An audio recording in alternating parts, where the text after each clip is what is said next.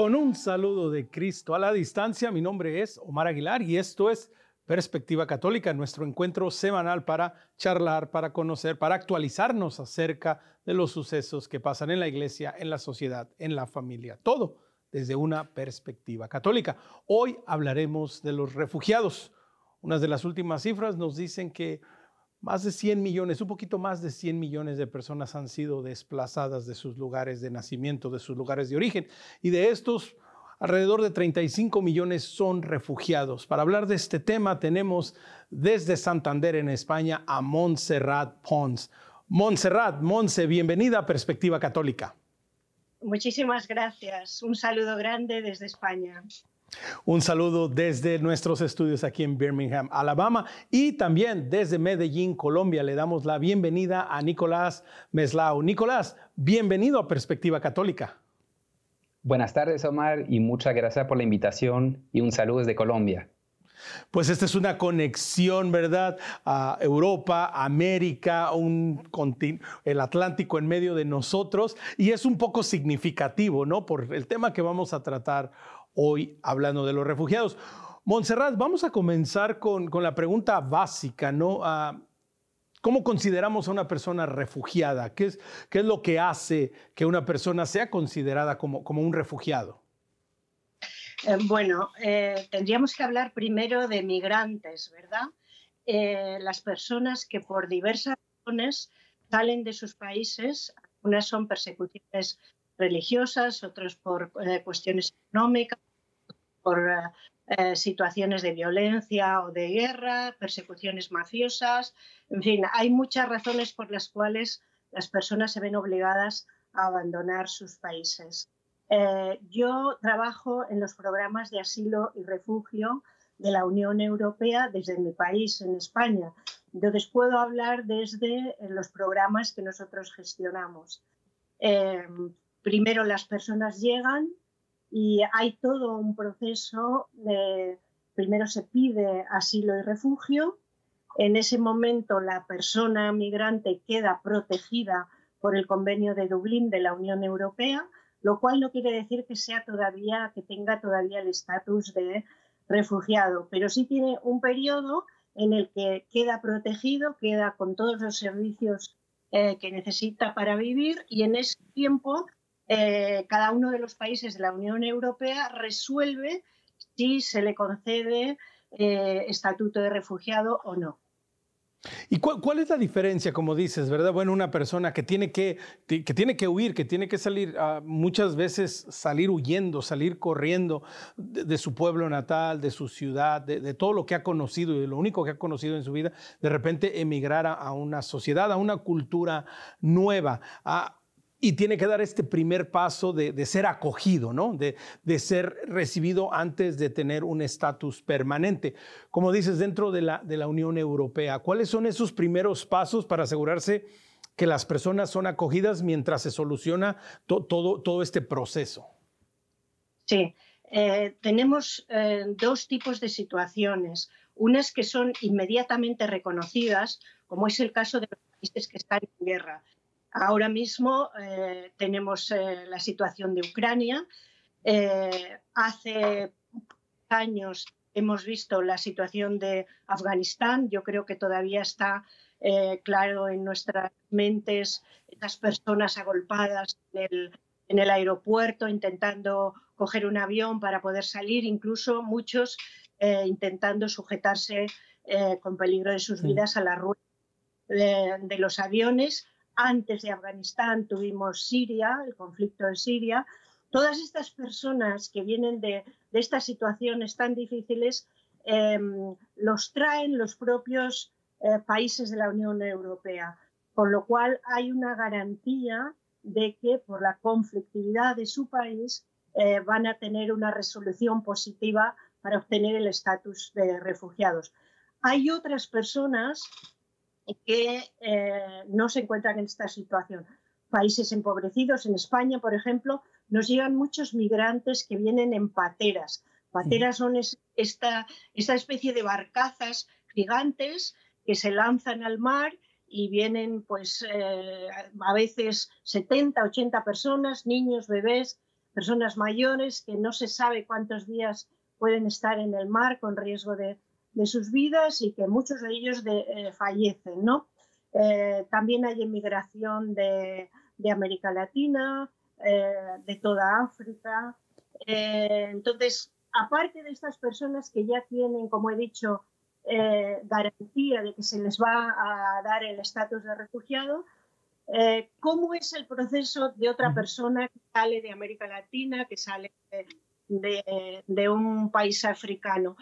Em, lo primero, nadie sale porque está en una buena situación. Todo el mundo sale en un proceso muy grande de dolor, abandona su vida, muchas veces abandona su familia y ya solamente el trayecto y el viaje es penoso y es doloroso. Entonces, eh, en el caso de llegar a la Unión Europea, eh, lo primero que hay que hacer es dirigirse a la policía. Mucha gente no lo hace porque teme que em, la policía les va a devolver inmediatamente. Esto es un error. Hay que ir a la policía y eh, demandar asilo. Y entonces ahí empieza todo el proceso legal y quedan protegidos. Eh, si me alargo mucho, Omar, me corta. Sí. No, no, tranquila. Eh, es bueno, es bueno plantear esto a Montserrat para ir entendiendo, ¿verdad? Los diferentes significados, los procesos que se siguen, ¿verdad? Y algo que mencionas, pues nadie quiere salir de una buena situación. Y Nicolás, cuando hablamos y escuchamos a Monse, pues obviamente, ¿no? Por la proximidad, por la situación geográfica, pues hace, hace un hincapié, ¿verdad? En, en la situación en Ucrania, en la situación en el Medio Oriente y la respuesta de la Unión Europea. Pero esto no es un problema solo de, del Medio Oriente, de África, este es un problema universal en donde también en América Latina tenemos la realidad de desplazados y de refugiados, ¿no, Nicolás? Sí, Omar, es totalmente cierto. Creo que Montserrat nos ayuda a entender las grandes diferencias entre conceptos claves como refugiados e inmigrantes, desde más que todo una perspectiva legal, ¿no? Cuando hablamos de refugiados, estamos hablando de un estatus internacional de protección, ¿cierto? Mientras que la migración es un concepto que no está enmarcado en un concepto legal. Si nos acercamos más a la región de Latinoamérica y el Caribe, desde el 2015 hemos visto una crisis de flujos migratorios y de refugio desde Venezuela, ¿no? En este momento estamos hablando de más de 7 millones de venezolanos y venezolanas que han huido de su país, principalmente en la región, ¿no? Estamos hablando de más de 2.4 millones en Colombia, más de 1.8 millones en Perú, etcétera, etcétera. Son personas que han salido de sus países, algunos hace años, otros hace meses, algunos incluso llevan años transitando de país en país, buscando un mejor futuro para, para ellos mismos y sus familias. Es una situación muy compleja en donde la Iglesia Católica, desde los puntos fronterizos, las capillas y las iglesias, ha podido dar esa misma acogida que menciona Omar. Ahora, ah, Nicolás, continuando contigo, mencionas de manera particular la, triste situación, la realidad que se está viviendo en Venezuela, en donde, bueno, millones de venezolanos han tenido que, salir de, su país. ¿Y, cómo ha sido la respuesta? Ah, dentro de la región? ¿Han sido acogidos? Ah, ¿Cuál es la situación que están viviendo todos estos, estos venezolanos y y la pregunta que va de la mano, ¿se consideran refugiados? ¿Se consideran inmigrantes? Ah, ¿Cómo estamos? ¿Cómo está la situación en todo esto? Excelente pregunta, Omar. Y yo creo que nos vuelve al punto del marco de definiciones, ¿no? Eh, desde que empezó la crisis en el 2015, hay millones de personas que han ido a diferentes países de la región, lo cual ha motivado a algunos países a establecer nuevos mecanismos de acogida y de formalización migratoria, ¿cierto? Estamos hablando en un país como Colombia, donde me encuentro, donde el gobierno estableció un estatuto temporal únicamente para venezolanos, para que pudieran, uno, regularizar su situación, dos, acceder a servicios públicos y tres, poder estabilizarse en un plano de 10 años, ¿no? Otros países de la región, como Ecuador, por ejemplo, han establecido regímenes similares, para regularizar la migración. esa palabra de regularización es fundamental, Omar, porque nos permite también como actores de la sociedad civil dar una hoja de ruta para el acceso a bienes de necesidades. No estamos hablando del acceso a servicios públicos como la salud, la educación, el acceso al mercado laboral. Entonces eso es fundamental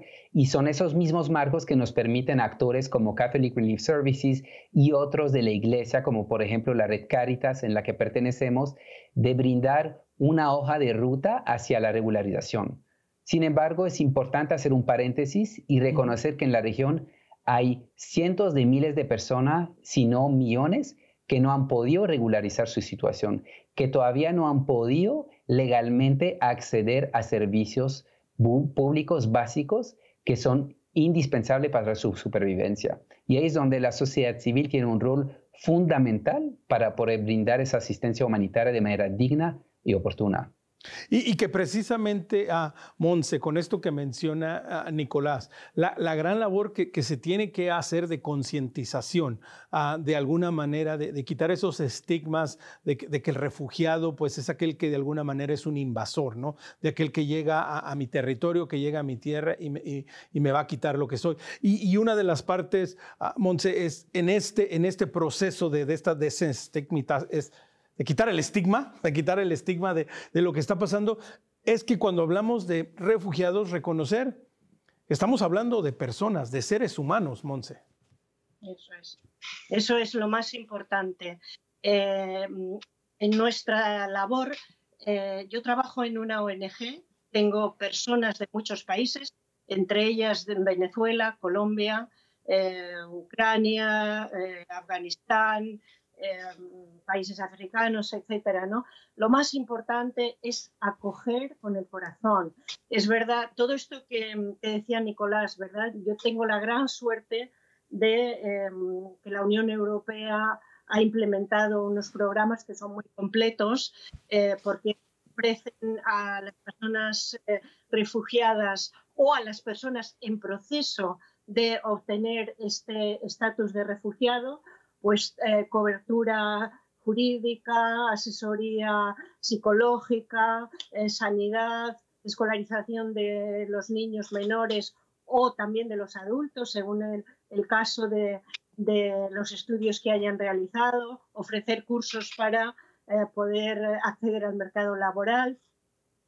Pero la sociedad en general cada día es más reticente a estos procesos. Uno de los trabajos eh, más dolorosos que yo tengo que afrontar es cuando ellos eh, salen de nuestro centro y necesitamos encontrarle una casa. Mm. Eh, cuando uno menciona que son personas refugiadas, por más que decimos que hay un apoyo económico de parte del gobierno, de parte del Estado español, de parte de la Unión Europea, la gente cierra las puertas. Entonces, esto es muy duro, sí. Sí, exactamente. Esta es una situación complicada, precisamente, ¿no? El, el a veces deshumanizar a los refugiados y, verlos como, como, una carga para la sociedad, como una carga para el gobierno. Y Nicolás, estoy seguro que esto no solo es un problema de la Unión Europea o, es solo un problema en, en, España. Estoy seguro que también en Latinoamérica este ha de ser uno de los grandes retos, ¿no? Que, que el hermano y, en Latinoamérica, que compartimos hasta el idioma, ¿no? Que el hermano que comparte mi idioma, pues de alguna manera es uno igual que yo y merece también este respeto y esta dignidad, ¿no, Nicolás? Es totalmente cierto lo que menciona Omar. Es, una problemática que se evidencia también en los medios de comunicación. Se han escuchado, ¿no? Algunos casos de xenofobia, discriminación.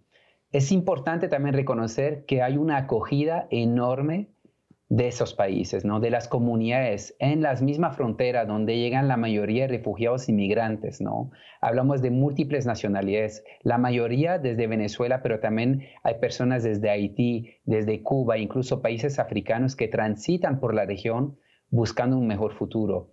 Y en estos países, a pesar de esos casos que podemos escuchar de xenofobia, entre otros, hay una acogida grande. Hay que reconocer que la mayoría de los migrantes y refugiados llegan a comunidades que de por sí son muy vulnerables, son altamente vulnerables, donde pueden tener problemas ellos mismos, siendo nacionales de sus países, para acceder al agua, a la salud, a la educación. Cuando hablamos de entonces de un flujo migratorio masivo con cientos de miles o millones de personas, es inevitable que genere una presión en la comunidad y en la sociedad. Sin embargo, nosotros lo que observamos en el terreno es también un corazón abierto por muchas comunidades que los acoge, que les da la bienvenida, que los apoya a buscar mejores oportunidades y que incluso en algunos casos trabajan de la mano para mejorar sus comunidades. Y eso es importante.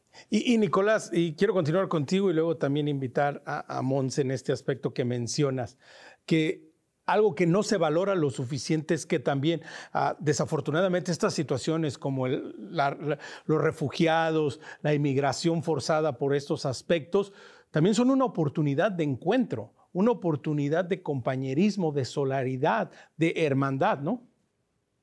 Es totalmente cierto. Yo tengo la oportunidad y la gran fortuna de poder viajar hacia la región. Viajo por países, viajo a las fronteras, me encuentro con comunidades de acogida, comunidades de refugiados y de migrantes. Y lo que podemos ver es que realmente esos desplazamientos generan oportunidades para las mismas comunidades. Hemos observado dinámicas donde las mismas comunidades, tanto de refugiados, migrantes y comunidad de acogida, se juntan, por ejemplo, para limpiar su comunidad, hacer brigadas de salud ambiental, hacer intercambios culturales y de deporte, sin hablar de todas las oportunidades que se encuentran a nivel económico y laboral, ¿cierto? Muchos venezolanos han llegado para establecer también nuevos negocios, desde la venta de empanadas, de otros tipos de aspectos culinarios, culturales, que enriquecen la sociedad y realmente desde un punto de vista también de comunidad y de, de religión es algo que también nos calienta mucho el corazón ver que hay muchas oportunidades a través del refugio y la inmigración y de la acogida de todas esas comunidades.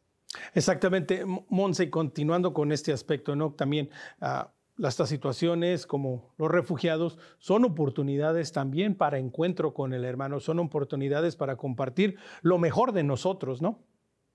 Sí, yo creo que sí, porque eh, aquí, por ejemplo, en Europa, que eh, estamos acostumbrados a estar quizá un poquito más eh, eh asentados, un poquito más aburguesados, eh, el hecho de que mm, se planteen este tipo de actividades propias eh, hace que la gente eh, despierte, que la gente tenga otra vez oportunidad de ayudar, se sienten ellos mismos valiosos, porque todo el mundo puede aportar algo en estas, en estas situaciones. La acogida es fundamental, como decía Nicolás. Em, yo hablo desde la parte más eh, gubernamental, pero sí que he tenido experiencia durante varios años también como voluntaria en una parroquia, acogiendo refugiados y me gustaría hablar directamente a aquellos que creemos en Jesucristo, ¿no? Em, es un escándalo, por ejemplo, eh, cuando llega Navidad y celebramos algo y dejamos fuera de nuestros hogares y de nuestras celebraciones aquellos que eh, responden con las mismas palabras a las invitaciones del sacerdote durante la misa. Es un escándalo que aquellos que eh, cantan los mismos salmos que nosotros y que rezan al mismo Dios y que tienen en Él sus esperanzas igual que nosotros, cerremos las puertas. Entonces, en todas estas situaciones eh, especiales, yo creo que estas son como más clamorosas, ¿verdad? Mm, digo Navidad, pero no digamos Pascua, que es eh, el principio y el culmen de, nuestra vida cristiana, ¿no? Tenemos que tener ese corazón abierto. Eh, toda la Biblia está transida, toda nuestra historia, nuestra historia de fe está transida de solidaridad. Eh, cuando ya vemos en el Antiguo Testamento que el Señor nos dice acoged a la viuda, al huérfano y al extranjero, ¿verdad? Y mm, nos recordaba también hace un par de años el Papa Francisco eh, esa, esa mm, palabra que nos dice, ¿cómo puedes decir que amas a Dios a mm. quien no ve? Eh? Y no tienes ojos para ver a tu hermano. ¿Eh? Invito a todos aquellos a que reflexionen sobre, sobre la parábola del buen samaritano. No podemos eh, pasar como aquellos que veían aquel herido y tener otros asuntos más importantes. Eh, yo pido que esta, porque podemos hablar de la sociedad, yo decía, tenemos una sociedad quizá un poco más egoísta, pero si hacemos un llamamiento a aquellos que nos llamamos cristianos, pues toda, toda nuestra fe está llena de, esas llamadas a, la acogida, eh, tener en cuenta a aquellos que, sufren, que han tenido que abandonar su tierra. Eh, Obviamente, pues la viuda, el huérfano y el extranjero, ¿no? Dice el Señor que algún día nos preguntará y algún día nos dirá, eh, estuve desnudo, fui forastero y me acogiste, estuve desnudo y me vestiste, ¿no? Pues que podamos responder afirmativamente y con gozo a esta, a esta pregunta.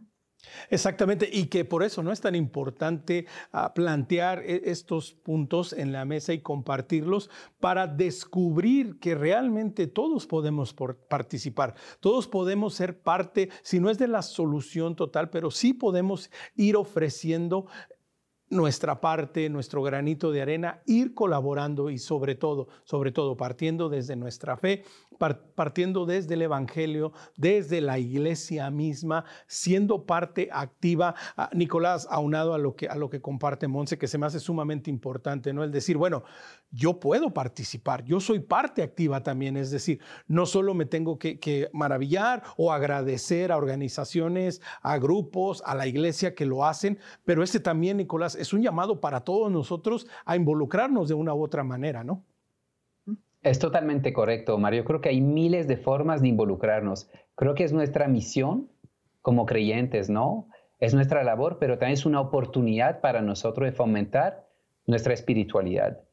Cuando yo recorro el continente, tengo la oportunidad de reunirme con tantas familias y lo que resaltan siempre es que aquí en la capilla nos escuchan. No somos únicamente un número que recibe una asistencia humanitaria aparte de toda la labor que hacen con nosotros y la ayuda que nos brindan, nos escuchan. Es un espacio de confianza, un espacio de escucha y un espacio de espiritualidad. Y nosotros realmente nos guiamos por esos verbos porque nos inspira a entender que el ser humano necesita mucho más que una sola ayuda material humanitaria. Sí, es definitivo, no es ver precisamente al ser humano en su totalidad, es descubrir que, la dignidad de una persona incluye todo su ser, que no podemos descuidar un aspecto, que tenemos que trabajar tanto en lo físico, en lo material, en lo inmediato, pero también con ofrecerles una asistencia emocional, una asistencia espiritual. Y la importancia aquí, Nicolás, de las personas de fe de también aprovechar estas oportunidades para compartir su fe, es decir, no solo son obras caritativas, por así decirlo, de, ofrecer un pan, de ofrecer una cobija, pero también de compartir nuestra fe, ¿no, Nicolás? Totalmente cierto. Y la importancia ahí es de involucrar a las mismas comunidades que están en situación de movilidad humana en los programas como actores de cambio positivo para las comunidades en las que se integran, ¿no? Todos tenemos un rol, un papel que jugar en esas comunidades y los migrantes y refugiados aún más, ¿no? Y es un rol que ellos asumen con mucha fortaleza, porque no es fácil llegar a un lugar que no conocen. Muchos nos dicen, el primer lugar donde yo llego cuando transito un nuevo país es la iglesia, porque no tengo ninguna otra fuente de información confiable, ¿cierto? Algunos han sufrido riesgos de protección cruzando las fronteras. Estamos hablando de riesgos como la explotación, el trabajo forzoso, entre otros, ¿no? Entonces, llegar a un lugar de confianza es muy importante. Y lo que nosotros resaltamos es que los actores de la iglesia y otros actores humanitarios en toda la región buscan la forma de involucrar a los refugiados y migrantes de manera activa en sus comunidades de acogida. Qué importante trabajar de manera activa. Y Monse, mientras te escuchaba hace un momento, me vino a la mente la pregunta. Ah, ¿Cómo reaccionan las personas que te conocen por primera vez y, les dices a qué te dedicas, verdad? Les dices, bueno, pues yo trabajo, hago esto, trabajo con refugiados, esta es mi labor. ¿Cuál es la respuesta de las personas cuando, cuando les compartes cuál, es tu labor y tu vocación? Bueno, eh, si son personas que me conocen eh, o personas que son del entorno de la fe, pues reaccionan positivamente. Eh, otras personas eh, no tan positivamente porque, como tú decías bien al principio, todavía hay muchos prejuicios.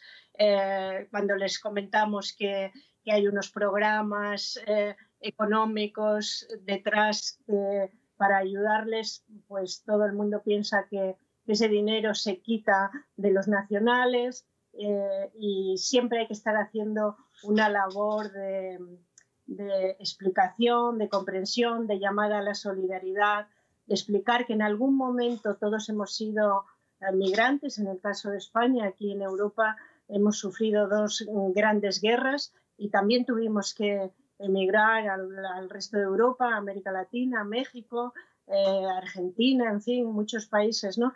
Entonces hay que hacer memoria de todas estas cosas. Eh, bueno, hay gente que me quiere por lo que hago y gente que no, me, que no le gusta tanto. Así es, ¿no? Es, es, esta realidad en la que vivimos, en que algunas personas, bueno, te van a decir felicidades, Monse, y otras te van a decir, oh, de verdad, a esto te dedicas. Pero la importancia, más sin embargo, de que esto tiene que ser un, tema, un tema público, que tiene que crearse una conciencia, que tiene que irse despertando un conocimiento para entender eh, que de una u otra manera, pues a todos nos va a afectar de una u otra manera. Y sobre todo la importancia, Monse, de, creer y de sabernos capaces de colaborar, aunque sea, como tú lo decías hace un rato, que me parecía muy interesante, sobre todo aquellos que seguimos a Jesucristo, aquellos que tenemos la fe en el Evangelio, aquellos que seguimos las enseñanzas de la iglesia, que podemos colaborar de mil y una forma, ¿no, Monse? Sí, yo creo que hay dos niveles que son igualmente importantes. Un nivel que son y otro nivel que es em, la colaboración que hacemos el día a día, las pequeñas comunidades del entorno, nuestro propio testimonio cristiano, que es muy importante. Lo que hacemos directamente con aquellos que son necesitados y en este caso, pues que son migrantes o que son refugiados, pero también todos tenemos que elevar eh, nuestra, nuestra tarea, nuestra lucha, digamos, para que las estructuras que oprimen o que causan que la gente tenga que salir puedan cambiar. Yo creo que mm, son esos dos, eh, dos eh, niveles en los que tenemos que, actuar. No, está muy bien que la Iglesia seamos solidarios, acojamos, pero sería conveniente que también nuestros gobiernos las políticas de nuestros gobiernos también tuvieran en cuenta a estas personas. Entonces, hay que trabajar en esos dos niveles. Eh, aquí yo siempre me, alegro y me sorprendo eh, cuando viajo a América Latina, porque me parece que ustedes tienen una esperanza que es maravillosa. Eh, Europa es más reticente en este sentido, ¿no? Y a veces yo soy de una época en la que todavía pensábamos que el mundo se podía cambiar. Eh, parece ser que ahora hay ya una conciencia de que esto no es posible. Eh, muchísimas cosas se nos han ido de las manos y hay gente que tiende a la tristeza y al abandono porque diciendo pues no hay nada que hacer, esto siempre va a ser así, va a ser una explotación de las personas, etc. No, esto no, no podemos hacerlo. Siempre hay, hay que fijarse en los ojos, en las personas que tenemos a nuestro lado y eh, seguir con esperanza, cambiando esos pequeños núcleos en los que eh, nos ha tocado vivir, el Señor nos ha puesto. Y además de eso, seguir intentando cambiar las estructuras. Sí, algo de vital importancia, reconocer que, estamos llamados a ser agentes de cambio, en primer lugar, por medio de nuestro testimonio y por medio de la esperanza. Vamos a tomar un pequeño corte. Ya lo sabes, si quiere conectar con nosotros, escríbanos a nuestro correo electrónico perspectiva.ewtn.com. Síganos en Facebook, Perspectiva EWTN, y ya estamos en podcast en Spotify. Nos encuentra como Perspectiva Católica. No se vaya, regresamos después de este breve corte.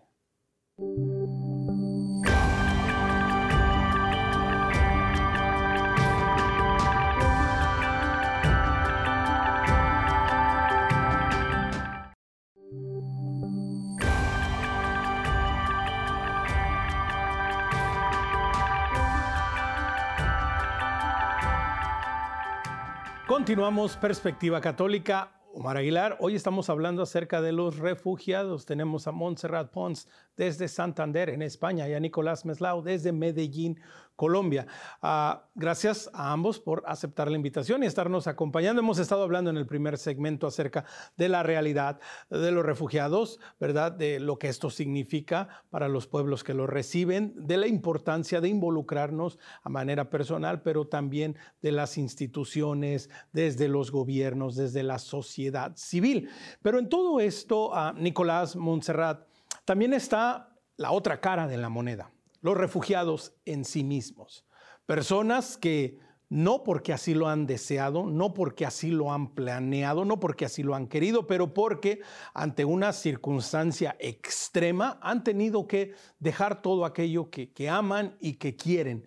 Los refugiados cuando llegan a un nuevo país, inclusive cuando se desplazan dentro de su mismo país, pues de alguna manera también se espera algo de ellos, se espera que actúen de cierta manera, ¿no? Cuando hablamos de esto, Nicolás, ¿qué esperamos de los refugiados cuando llegan a un nuevo país, a una nueva región? Excelente pregunta, Omar. Yo creo que el punto de partida es quizá recordar que cualquier persona y cualquiera de nosotros podría ser migrante o refugiado. Eso es muy importante, ¿no? La decisión de salir de su comunidad, de su país, es de las decisiones más difíciles que toman los refugiados inmigrantes, ¿no? Es una decisión de salir de una zona donde tienen acceso quizás a una red de apoyo, donde tienen su cultura, en algunos casos su idioma, y eso implica realmente una motivación, un coraje muy importante y en muchos casos no tener ninguna otra alternativa que emigrar y refugiarse, ¿no? Entonces eso es importante como punto de partida. Yo creo que en, cuanto a expectativas y lo que se espera, podemos quizás categorizar de dos maneras. Uno es lo que esperan quizás los gobiernos, ¿no? Los gobiernos esperan que las personas puedan entrar de manera regular, de manera legal. ¿Por qué? Porque quieren poder monitorear esos flujos y organizar la migración. En la práctica, esto no siempre es posible, dependiendo del tipo de la magnitud de las crisis. Cuando hablamos de una crisis, por ejemplo, desde Venezuela, donde han huido más de 7 millones de personas, estamos hablando de personas que han salido por varios puntos de frontera, desde Colombia, por Brasil, a través de la frontera con Trinidad y Tobago, entre otros, ¿no? Entonces, hay esta expectativa de los gobiernos y en los últimos años hemos visto nuevas iniciativas de regularización migratoria para, poder cumplir esa expectativa de regularizar la migración.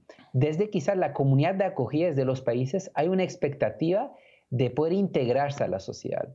Y esa palabra integrar está muy relacionada a los verbos, los cuatro verbos al que nos invita a reflexionar el Papa Francisco, ¿no? Acoger, promover, proteger e integrar.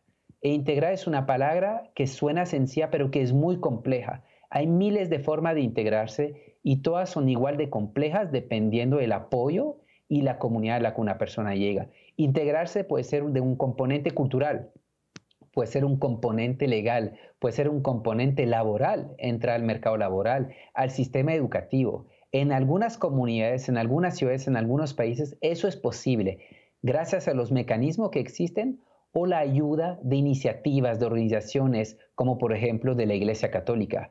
En algunos contextos es mucho más complejo integrarse. Y como lo mencionaste, Omar, hace poco, hay un aspecto también psicológico y psicosocial. Cuando uno sale de su país, está en un estado de preocupación, de estrés permanente, de no saber qué va a pasar en el futuro, de cómo puedo proteger a mi familia.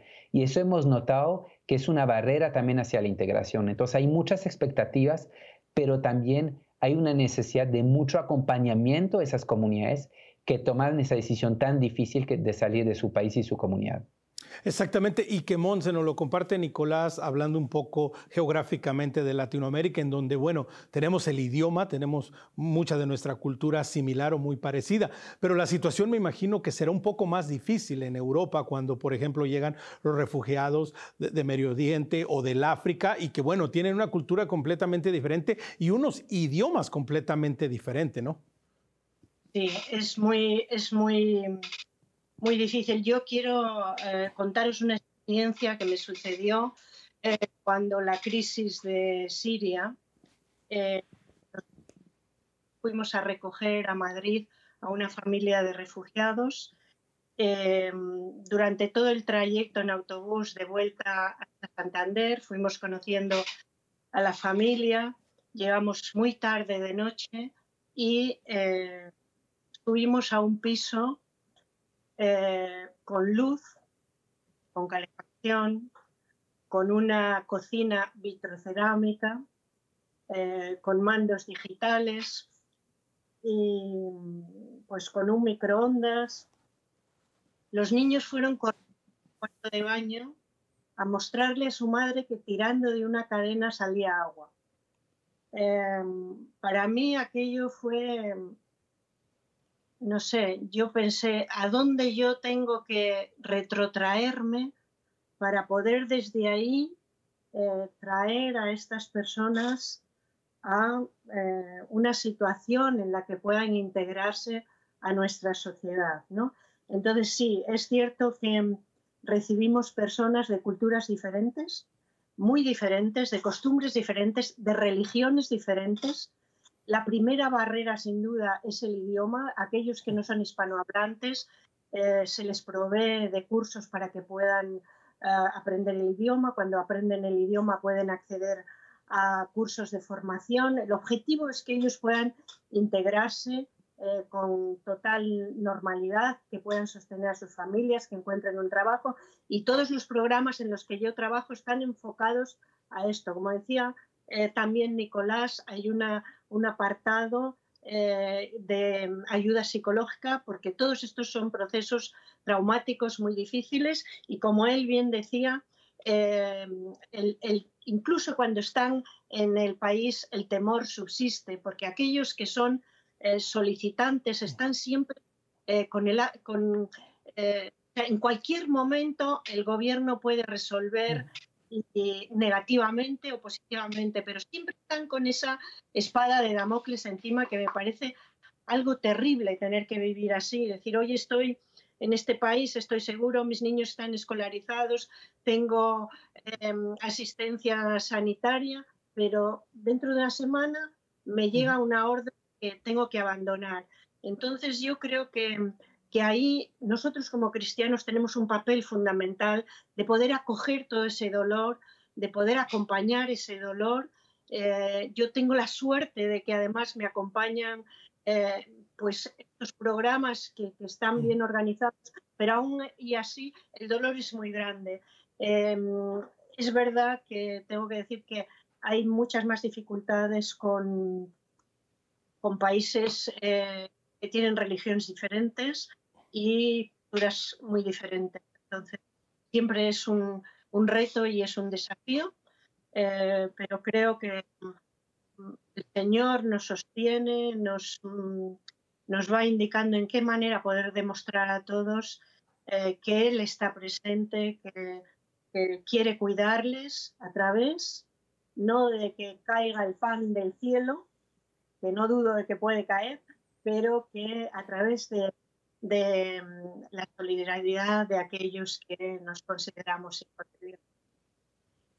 Exactamente, y ver en el hermano también a un hijo de Dios, uno de los grandes retos cuando hablamos de los refugiados, aquellos que de nuevo, que tienen que dejar su tierra no, no por un deseo propio, pero por una realidad adversa ah, que, que están viviendo. Recuerdo hace un par de años cuando cuando el califato ISIS empezó a tomar todo el Valle del Levante, tuve la oportunidad de charlar con un, con un sacerdote que había salido oyendo de Mosul, en donde por cerca de dos mil años se había celebrado la misa y de pronto en un momento ya no se pudo celebrar la misa. Y me decía él en la ciudad de Washington, D.C., en la capital de los Estados Unidos, me decía él, Omar, nosotros queremos volver a Mosul. Nosotros no queremos ser refugiados en ningún país.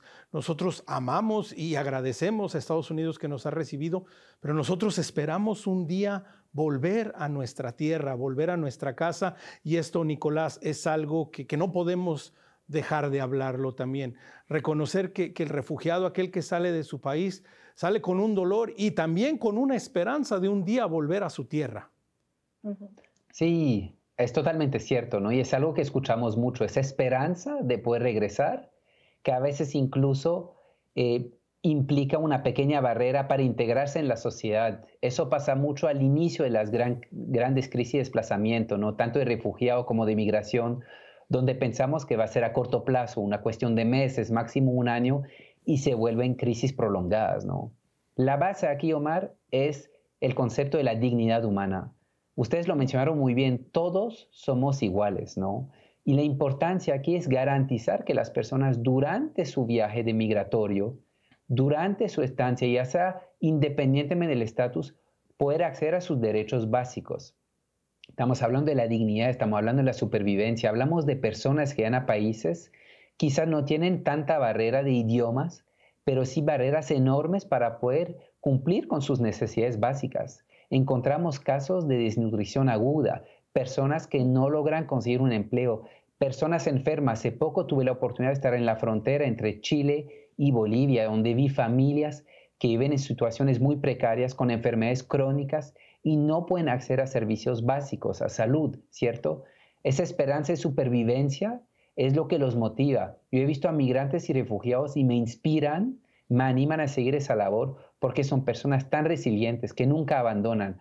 Hay familias que llevan años moviendo a la región, que salieron quizás de Venezuela, empezaron un tiempo en Colombia, no consiguieron empleo o quisieron reunirse con su familia y siguieron el camino pasando por Ecuador, por Perú hasta Chile. Y después de años de no poder integrarse, quizás algunos retoman el otro trayecto y se regresan para pasar el Darién, cruzar hacia Panamá y en una esperanza de un mejor futuro. Otros regresan a Venezuela. Entonces, ¿qué pasa en esos meses, en esos años para esas personas, para esos niños que no acceden a educación, que no pueden crecer de manera sana. Entonces, por eso el papel de la sociedad civil y de la iglesia, que es el primer lugar en el que en muchos casos llegan los refugiados inmigrantes, tiene un rol fundamental de promover y proteger esa dignidad humana desde lo componente psicosocial, desde las necesidades de tener dónde descansarse unas noches antes de seguir el camino. Hablamos de personas que a veces se refieren como caminantes que llevan meses caminando y no tienen dónde dormir necesitan solamente un reposo, unos días, porque enseguida quieren seguir su camino, porque su meta puede ser regresar a su país o buscar un mejor futuro para sus familias, ¿no? Entonces, esa dignidad humana es el punto de partida que no podemos olvidar. Exactamente, y, Monse también ah, quería escuchar tu comentario en este punto, ¿no? Reconocer que de nuevo todos estos refugiados, estas personas que salen forzadas, pues en su gran mayoría, en su corazón está en algún día volver a su casa. Sí, exactamente. Pero como muy bien ha dicho Nicolás, eh, esto muchas veces eh, les impide integrarse correctamente. Entonces hay que animarles. Eh, una buena integración en la sociedad que les acoge les va a posibilitar en el futuro un mejor regreso a su país. Exactamente, ¿no? Trabajar conjuntamente para precisamente, ¿no? Para que primero que nada, pues sean acogidos y al ser acogidos tengan, tengan la capacidad y la disponibilidad, la disposición de, de ser parte de la sociedad en donde están y, ¿verdad? Dios mediante que en su momento puedan regresar a sus comunidades, puedan regresar a sus sociedades, a sus países y en este aspecto, Monse, también tenemos que, cuando hablamos de refugiados, tenemos que hablar también de la importancia de la comunidad internacional de colaborar con países que tienen situaciones de refugiados para establecer de alguna manera condiciones propicias para que, en primer lugar, no salgan y si han salido en algún momento puedan regresar, ¿no? Eso es. Eh, aquí la Unión Europea eh, nos regimos por el Convenio de Dublín, que son unos acuerdos eh, que han sido modificados. se fundó en 1992, pero han sido modificados posteriormente y es el convenio que regula la acogida y todo el proceso que se realiza a nivel civil de los refugiados. En todos los países de la Unión Europea es el mismo proceso también regula qué país acoge a, qué personas para que los flujos no colapsen un solo país y pues todas los, como dice eh, Nicolás, todos los derechos que les asisten a los refugiados. Exactamente, y que también incluye a la comunidad internacional, los gobiernos, y Nicolás, hemos hablado, acaba de mencionarlo Montserrat, ¿verdad? Los gobiernos, las instituciones, gubernamentales, hemos hablado también de la iglesia, pero no podemos dejar de lado esta tercera patita de, este tripié que estamos como formando en cuanto a los refugiados, de las organizaciones civiles de aquellos grupos, ¿verdad?, no lucrativos, de aquellas organizaciones sin fines de lucro en los diferentes países que de pronto a lo mejor no se han dado cuenta que pueden participar, de que pueden involucrarse y que realmente pueden producir un cambio. Entonces, Nicolás, la importancia de las organizaciones civiles para involucrarse en esta realidad. Sí, totalmente. Es la presencia y la acción humanitaria y social de diferentes actores de la sociedad civil es indispensable, ¿no? Si miramos aquí en la región, desde el día uno de esa gran crisis regional, han actuado brindando asistencia humanitaria, ¿no? Hablamos desde los primeros días del 2015, cuando organizaciones católicas, no católicas, nacionales, internacionales, muy locales, comunitarias, estaban en las mismas fronteras abriendo albergues colectivos, ¿no? Hablamos de casas de acogido, em, organizando ollas comunitarias, ¿no? Comedores comunitarios, brindando insumos de higiene, asistencia psicosocial, psicológica, y esa asistencia es indispensable, Omar, y se sigue brindando y va evolucionando, porque la crisis es una crisis compleja y prolongada. Entonces, en este momento no es suficiente, no es necesario enfocarse únicamente en brindar esa asistencia de muy corto plazo de supervivencia. No la podemos interrumpir, la necesitamos, pero también debemos enfocarnos, como muy bien lo, lo, menciona Monse, en la integración socioeconómica, ¿cierto? Eso es indispensable porque hay personas que llevan ya dos, tres, cuatro años en un mismo país. No necesitan únicamente sobrevivir, necesitan poder integrarse, quieren establecerse en algunos casos hasta que la situación en su país se vuelva a normalizar o incluso deciden quedarse en el país de acogida. Entonces, buscar formas de acceder al, empleo, al mercado laboral, estudiar. Hay gente que ya con estudios de colegio y quiere estudiar en la universidad. De la sociedad civil tiene un rol importante. Desde Catholic Relief Services y de la red Caritas en la que pertenecemos, hay esa historia de brindar esa asistencia con base a las necesidades, no con base a otros factores. Nos basamos en las necesidades. Y en esta región en particular, es una región donde han habido movimientos en otras épocas de colombianos fuera de su país por temas de conflicto y violencia. Y así igualmente en otros países de la región hay una tradición de servir a su hermano y su hermana, ¿no? Tanto desde la iglesia como de otros actores. Y eso es fundamental en ese tipo de crisis.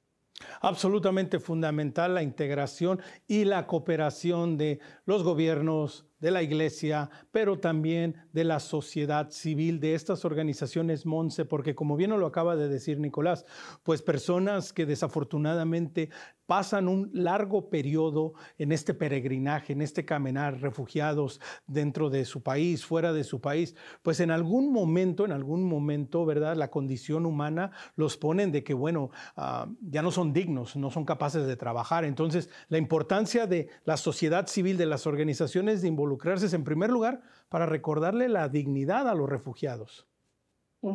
Sí, eh, y quiero recalcar que también hay refugiados eh, que han sufrido eh, torturas y que vienen discapacitados, no pueden ni siquiera trabajar. Entonces, esto es muy importante tenerlo en cuenta. Son igualmente dignos y hay que luchar porque nuestras comunidades y nuestras sociedades acojan a este tipo de personas también y les ofrezcan todas las posibilidades de estudios. Eh, nosotros cuando, cuando un refugiado llega se hace un estudio integral de la persona, es decir, cómo está su salud, eh, eh, qué, qué, estudios tiene.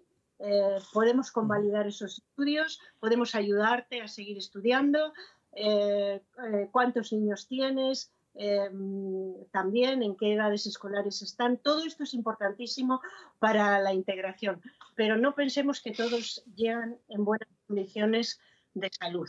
Hay personas que han sufrido muchísimo también físicamente y que llegan muy, muy perjudicados en este sentido y que necesitan el mismo tipo de acogida y una solidaridad que puede llegar a ser hasta gratuita, porque son personas que no pueden siquiera acceder al mercado laboral por sus condiciones físicas y por lo que, lo que han sufrido y pasado en sus países. Sí, un gran reto sin duda que se vive de diferentes maneras, pero que de nuevo ¿no? nos demuestra la importancia de participar, de involucrarnos y de nuevo de reconocer en el hermano en el refugiado la cara de Cristo, reconocer aquel, aquel que también ha sido creado a su imagen y semejanza como nosotros. Monse, me quedo contigo. De manera general, ¿cuáles son algunas de las acciones que, podemos tomar como sociedad? De pronto alguien que nos está viendo ahora mismo y dice, bueno, pues no tenía yo ni idea que esto sucedía en el mundo. ¿Cuáles son aquellos primeros pasos que podemos hacer para involucrarnos de una u otra manera eh, en el apoyo al hermano, al necesitado? Pues yo creo que todos vivimos en países eh, que tienen flujos migratorios.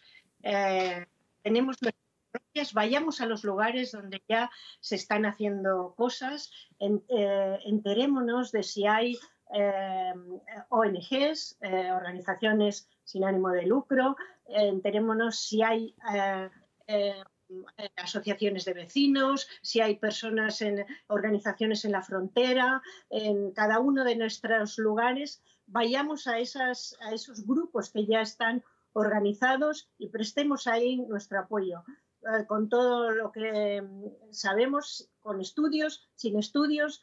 hablo a las personas que muchas veces dicen, ¿y yo qué puedo hacer? Porque consideran que a lo mejor ya tienen cierta edad o que no tienen estudios, un café lo podemos dar todos, eh, curar unos pies heridos lo podemos hacer todos también. Esto es muy importante. Entonces, lo que yo digo es, acudan a los lugares donde ya se está ayudando. Y si viven en un lugar donde no hay todavía ninguno de estos grupos, pues anímense a formar un grupo y eh, creen red con otros grupos que están trabajando. Excelente invitación y excelentes ideas. Nicolás, de igual manera en Latinoamérica, ¿verdad? De pronto, pues no nos habíamos ni enterado y no sabíamos que estaba sucediendo esto, no sabíamos que esta era la, la, realidad de pronto que está pasando en mi país, en el país vecino, en mi comunidad. ¿Cómo podemos involucrarnos? ¿Cómo podemos realmente convertirnos en agentes de cambio y ser el evangelio que otros necesitan ver? Totalmente, Omar. Yo creo que todas y todos tenemos un rol que podemos cumplir, ¿no? Y lo primero desde un punto de vista espiritual es ponernos en los zapatos de la persona que decide huir de su país, cualquiera sea el motivo. Ponernos en los zapatos nos ayuda a desarrollar una empatía, pero también a entender. Y yo creo que eso nos lleva al segundo punto, que es la responsabilidad y la opción de informarnos, ¿no? Hay mucha información que circula en diferentes fuentes, hay muchas fuentes verídicas de información que nos permiten entender cómo operan este tipo de crisis, cómo podemos brindar asistencia. Y eso me va al tercer punto, ¿no? Yo creo que estoy totalmente de acuerdo con Monse. Existen muchas iniciativas. No siempre se trata de inventar algo nuevo, sino buscar las iniciativas que existen y brindar un apoyo. Puede ser en mi comunidad, en mi barrio, brindando una asistencia desde cualquier nivel de experticia, como lo dice Monse. Quizá yo soy abogado y puedo dar asesoría jurídica. Soy un profesor de deporte, puedo organizar un campeonato de fútbol en mi barrio, ¿no?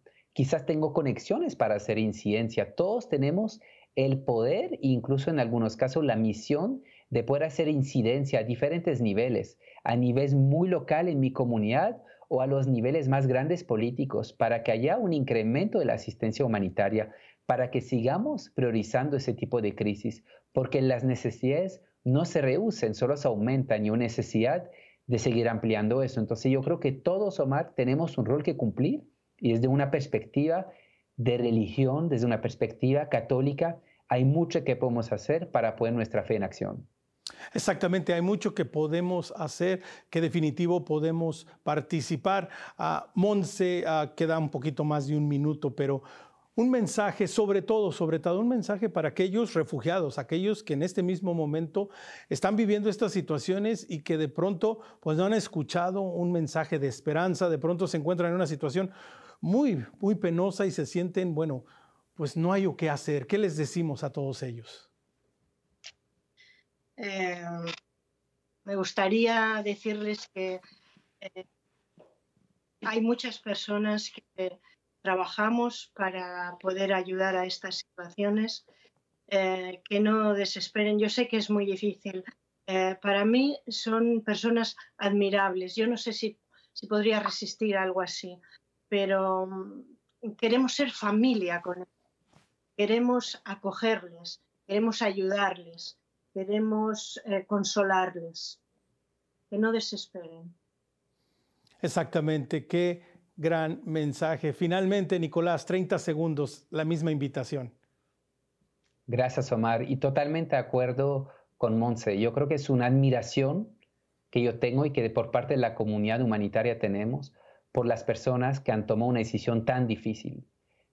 Y saber y recordar que no están solas y solos. Hay muchas personas que los piensan, muchas personas que están trabajando día y noche para poder brindarles algún tipo de apoyo y darles esa fuerza para seguir ese camino tan difícil porque hay luz, hay esperanza, hay iniciativas que están dando ese apoyo que permite dar un salto y les agradecemos más que todo por toda su colaboración que observamos al nivel más local, desde las capillas hasta el nivel más nacional, desde los centros de desarrollo. Así que muchas gracias y una admiración total y un respeto. Así es nuestra oración y nuestro apoyo a todos nuestros hermanos en estas situaciones y a todos aquellos que están haciendo algo a su favor. Muchas gracias a Monse, a Nicolás por habernos acompañado en este programa. Recuerde, si quiere conectar con nosotros, escríbanos a nuestro correo electrónico perspectiva.ewtn.com. Síganos, dele like a nuestra página de Facebook, Perspectiva EWTN. Y recuerde que ya estamos en podcast, estamos en Spotify. Nos encuentra como Perspectiva Católica. Será hasta la próxima, pero recuerde que nuestra perspectiva siempre sea el amor.